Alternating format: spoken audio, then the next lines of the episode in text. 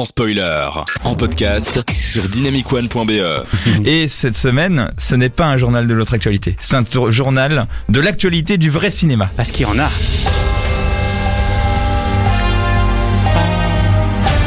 Vas-y Théo. Oh, il est bon. Oh, il est bon, il est bon. C'est le journal de l'autre actualité. Last Night in Soho, le nouveau film d'Edgar Wright, se dévoile avec un premier teaser. Anna Taylor-Joy, qu'on a pu voir dans Le Jeu de la Dame, a profité de son passage au SNL, le Saturday Night Live, aux États-Unis pour dévoiler la vidéo de la bande-annonce. Last Night in Soho racontera l'histoire d'une jeune fille passionnée par la mode qui parvient mystérieusement à voyager dans les années 60 où elle rencontre son idole, une éblouissante chanteuse en devenir. Mais le Londres des années- des années 60 n'est pas ce qu'il y paraît et le temps semble se désagréger avec d'obscures conséquences. On a hâte de voir ce film, il n'avait plus rien fait depuis Baby Driver. On les suit.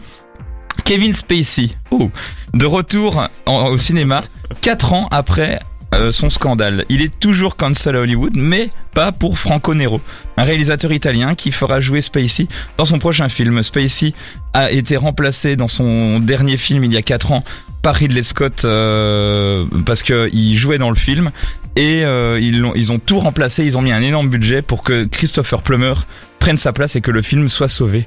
Est-ce que Kevin Spacey est vraiment de retour? Aurel, je te fais intervenir là-dessus. On verra, on verra la, la suite de la suite. hein. Oui, parce que voilà, c'est un bon acteur en, en conséquence, mais est-ce que vraiment euh, on a envie de le revoir revenir? Et fixe peut-être. Euh, J'ai pas encore d'avis trop développé sur la question. Je, je sais pas s'il y a eu un procès ou quoi, donc je vais pas trop me prononcer. Euh, tu n'oses pas, oui, c'est ça, tu n'oses pas trop y aller. En même temps, c'est normal, hein, tant qu'il y a procès, on laisse le procès euh, procéder. Le, en parlant d'acteurs cancel, Euh, moi je fais les transitions que je veux, ok. En attendant, en parlant d'acteurs cancel, Army of the Dead, c'est un film dans lequel se trouve Chris D'Elia. Euh, et Netflix a dépensé des millions de dollars pour l'effacer du film. Pourquoi? Parce que l'acteur de la série You a dû être effacé euh, pour plusieurs millions de dollars suite à des accusations d'agression sexuelle sur mineurs. Il ne sera donc pas dans le nouveau film de Zack Snyder, euh, qui considère que son film a pris la bonne que pour son film il a pris la bonne décision en le remplaçant par Tig Notaro. Cette décision, je cite, n'était pas facile à prendre, mais au final, je trouve que le film est meilleur avec cette actrice-là qui le remplace.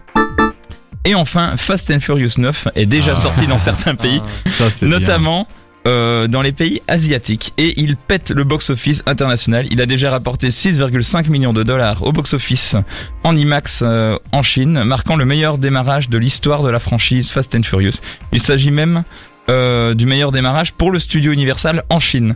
Il est aussi euh, beaucoup de succès en Corée et à Hong Kong.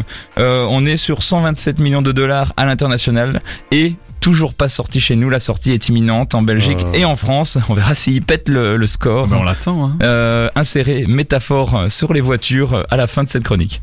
C'était le journal du vrai cinéma. Merci d'avoir été avec nous.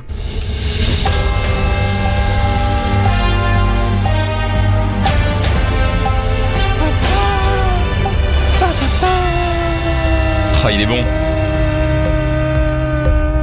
Et voilà, et une vraie actualité cinéma, ça faisait longtemps qu'on n'en avait pas eu et ça nous fait plaisir. Hein. Je sais pas si ça vous fait plaisir Théo de- d'entendre que on parle de tournage de film tout simplement. Ça c'est agréable. Et des chouettes noms. Et des chouettes noms. Wright, je, je l'attends au tournant. C'est ça, plus personne n'y attend, on ne s'y attendait. Il y a plein de films comme ça. Peut-être enfin OSS 117, peut-être enfin le James Bond. Oula, un jour, n'est-ce pas FX Peut-être qu'on sort enfin en fait de cette période de stase de un an où il s'est rien passé, où tout est un peu ralenti. Peut-être que c'est enfin la fin du tunnel. C'est ça, enfin. Et euh, en même temps, on va se retrouver avec euh, beaucoup de gens au portillon à l'arrivée. Donc on va devoir faire un peu de tri, mais on sera là pour faire le tri pour vous. Parce que ça nous fait plaisir. N'hésitez pas à réagir sur les réseaux par rapport à ça. Dites-nous les films qui vous intéressent et que vous allez aller voir quand les salles rouvrent. On y est, on y est presque. C'est pour bientôt. En attendant, ça c'est mon petit kiff. Euh, ce week-end, il y a eu l'Eurovision. Et il y, a Ah bah un- voilà. il y en a un que j'aime beaucoup.